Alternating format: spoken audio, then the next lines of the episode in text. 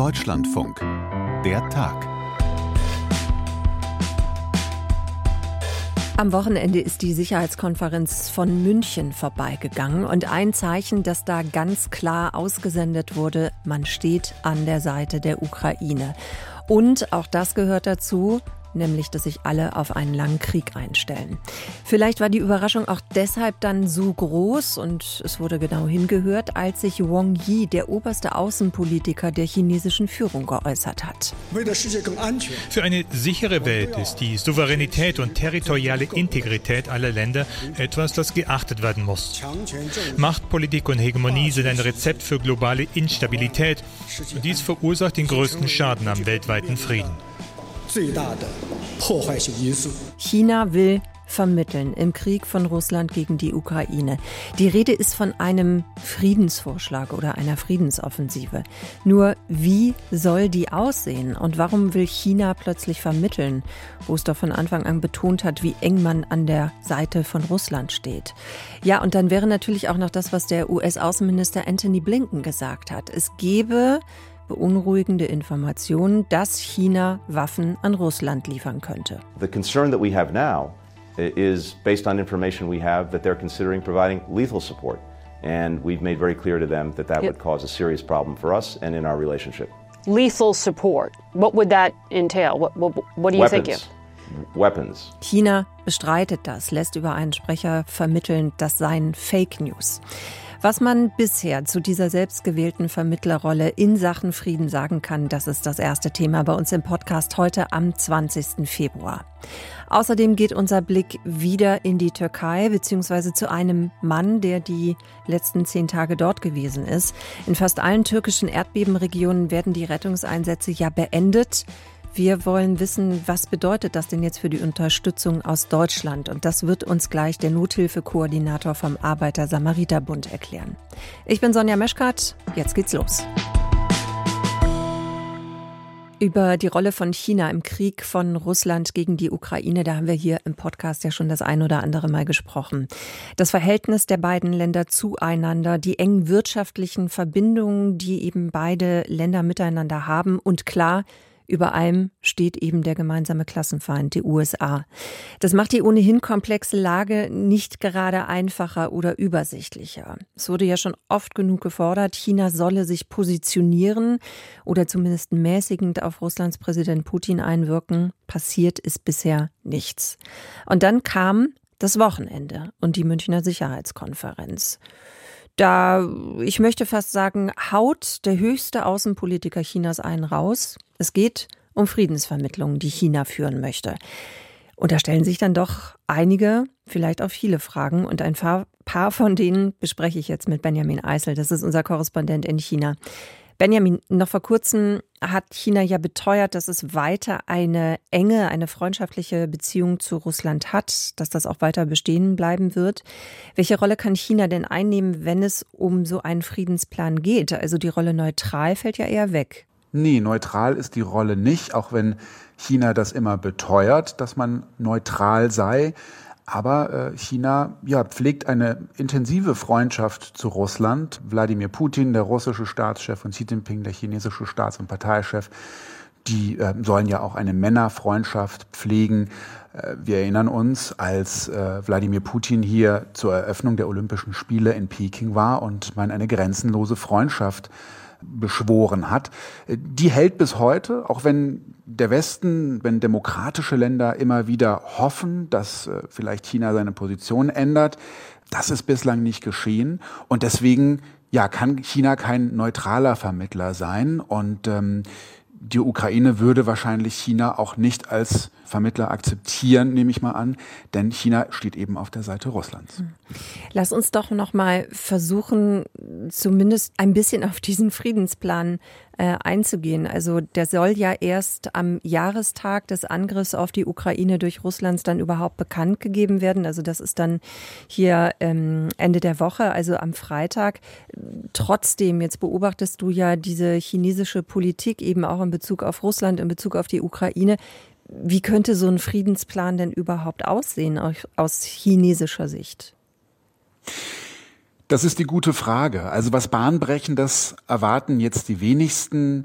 Ähm, es ist nicht davon auszugehen, dass China Russland fallen lässt und äh, den Angriff auf die Ukraine verurteilt als das, was es ist, eine ja, Aggression, eine Invasion äh, eines unabhängigen Staates. Das hat China bislang nicht getan und das wird die Staats- und Parteiführung mit ziemlicher Sicherheit auch weiterhin nicht tun.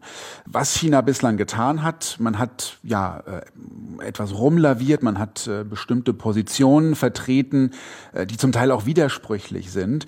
Äh, und davon gehen die meisten Beobachter aus, dass eben das auch in diesem Plan dann quasi nochmal wiedergegeben wird. Also äh, Positionen wie was Wang Yi, der chinesische oberste Außenpolitiker, der ja auch auf der Sicherheitskonferenz in München war, ähm, dort auch nochmal betont hat, dass man die die territoriale Integrität aller Staaten respektieren müsse.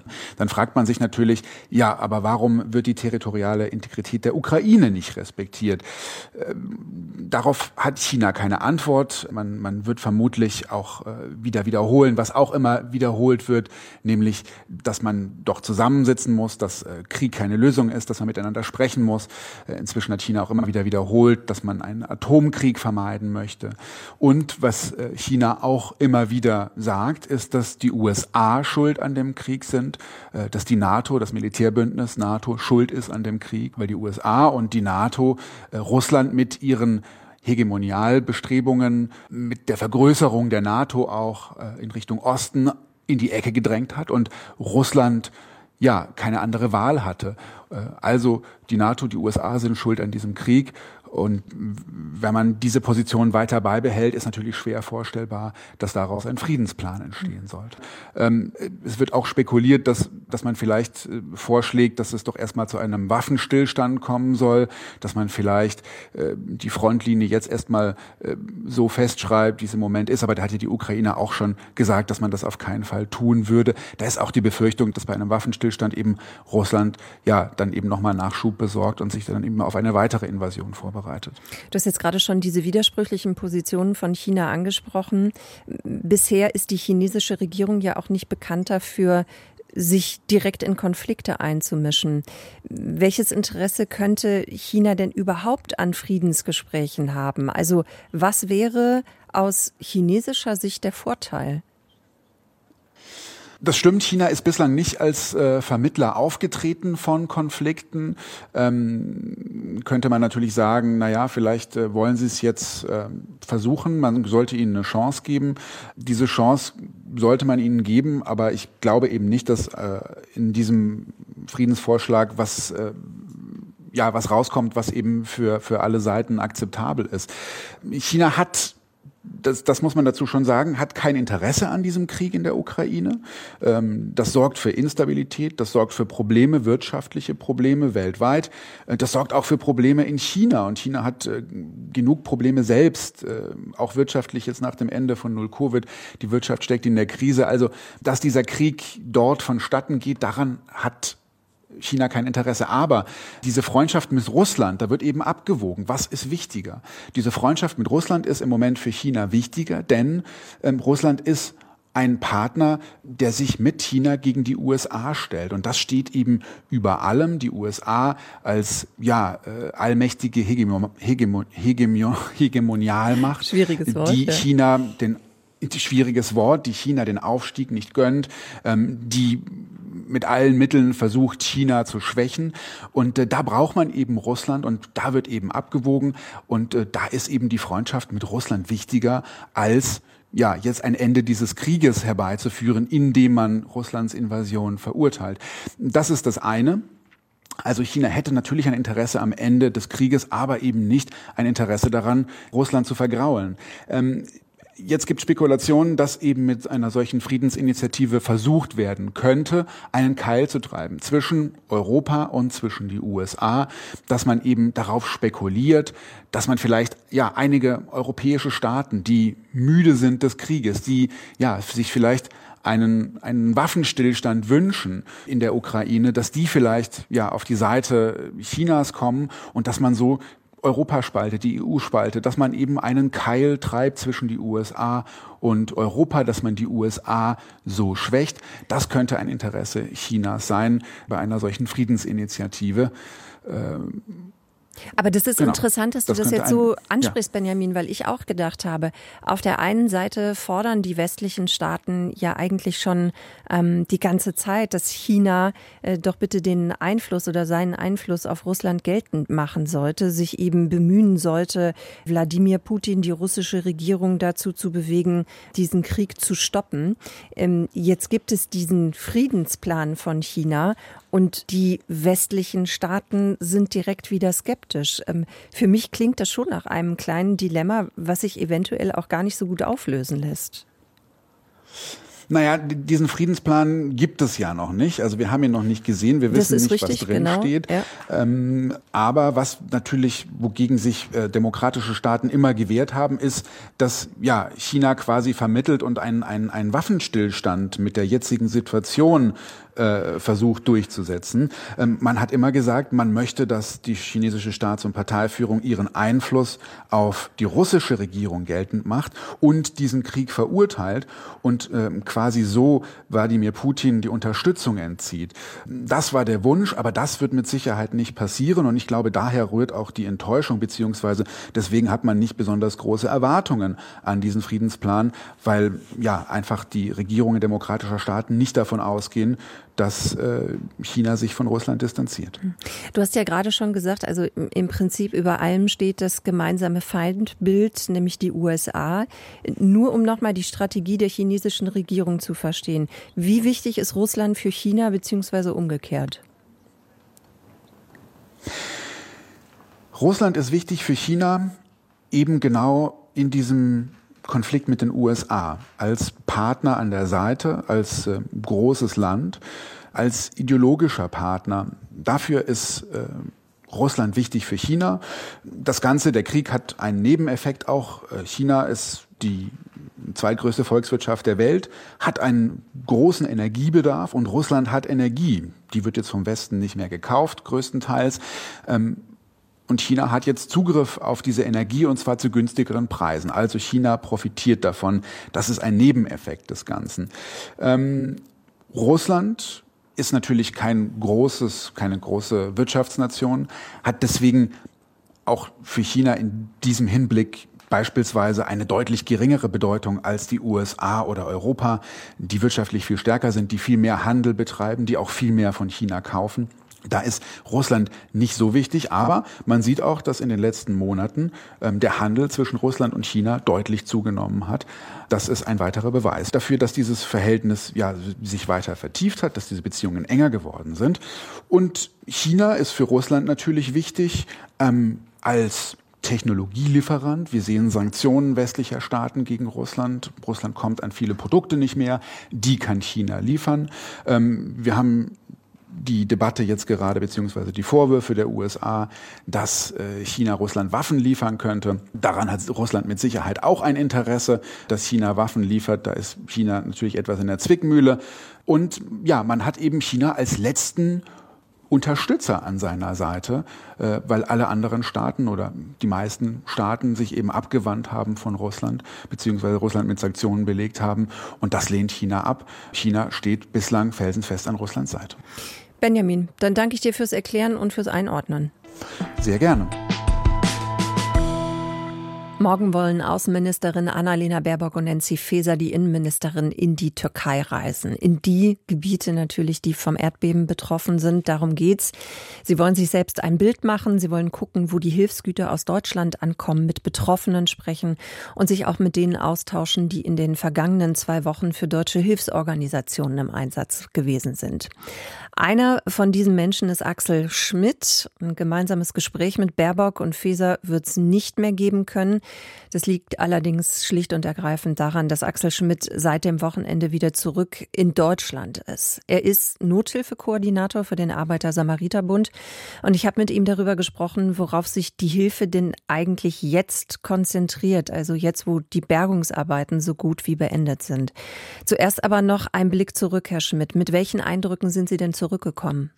Mit ganz vielen. Also ich war in sehr vielen Katastrophen- und Erdbebengebieten Das Ausmaß war schon recht groß, aber ich bin auch mit neuen Freundschaften zurückgekommen und mit ganz vielen tollen Begegnungen, äh, wo Hilfe von unten einfach funktioniert hat. Und das war schön zu sehen und es ist irgendwie schön, äh, das Gute in den Menschen live sehen zu können. Was meinen Sie mit Hilfe von unten? Ja, also die Haupthelfer sind natürlich immer die Menschen, die überlebt haben, die Kapazitäten haben, die auch was machen können.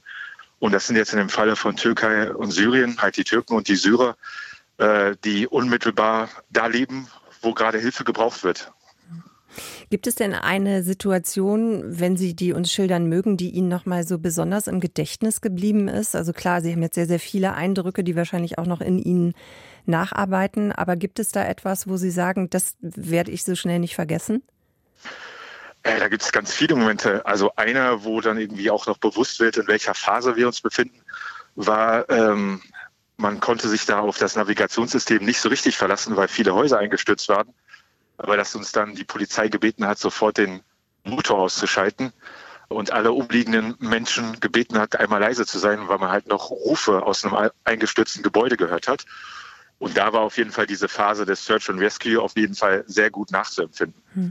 Sie sprechen jetzt gerade schon diese Phasen an. Es gibt ja immer unterschiedliche Phasen der Rettung in so einem Hilfseinsatz. Können Sie uns das noch mal ein bisschen genauer erklären und dann vielleicht auch in welcher Phase dieses Erdbebengebiet in der Türkei jetzt gerade ist?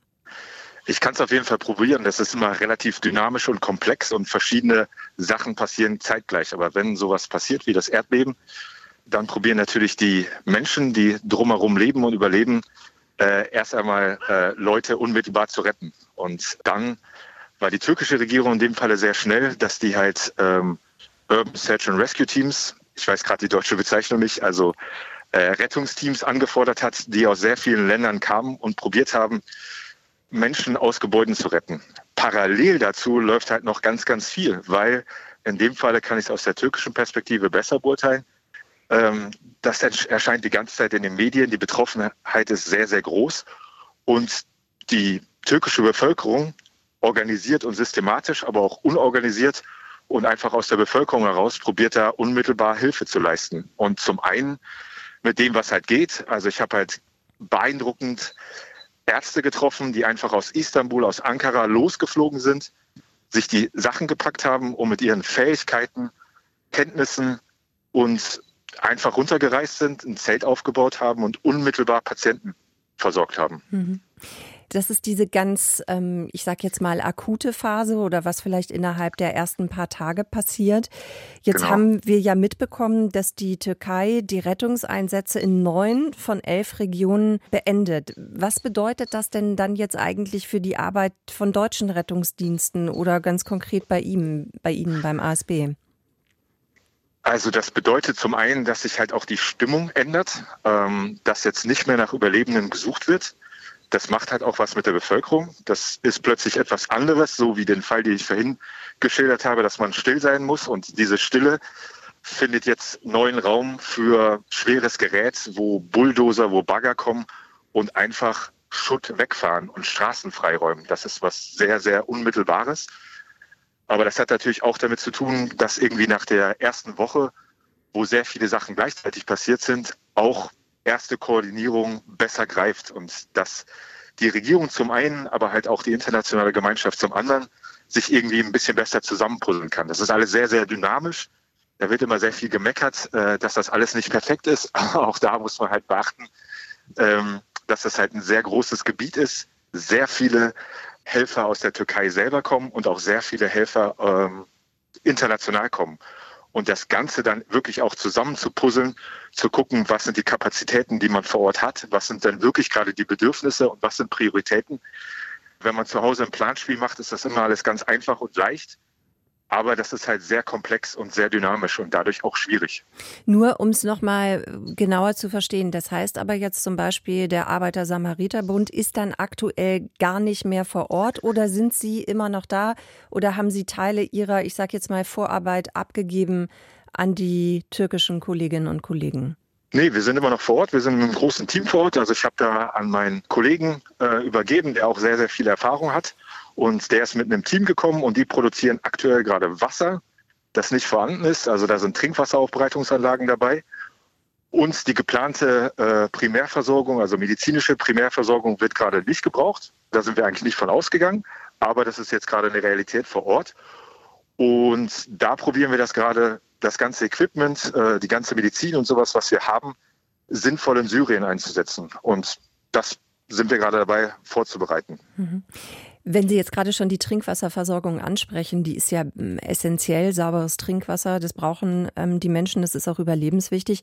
Aber wie konkret funktioniert das da? Weil Sie haben das ja gerade auch schon beschrieben, es gibt eigentlich immer noch nicht eine richtige Infrastruktur. Also wie koordinieren Sie das überhaupt? Wie bauen Sie das dann überhaupt auf, wenn wir mal beim Beispiel Trinkwasserversorgung bleiben? Also rein praktisch braucht man einfach eine, eine, Wasserquelle, die nicht das Meerwasser ist und mit ausreichend Wasser weil die Anlagen produzieren je nachdem 500 bis 1.500 Liter die Stunde. Also das ist schon was.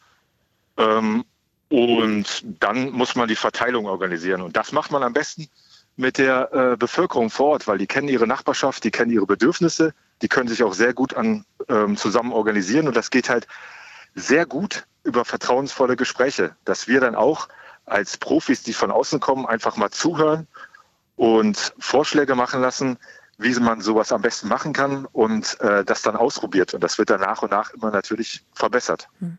Aber im Prinzip müssen Sie doch dann eigentlich wissen, also wo ist zum Beispiel ein Brunnen oder wo war einer oder wo kommen Sie ans Grundwasser oder wie kann man sich das vorstellen?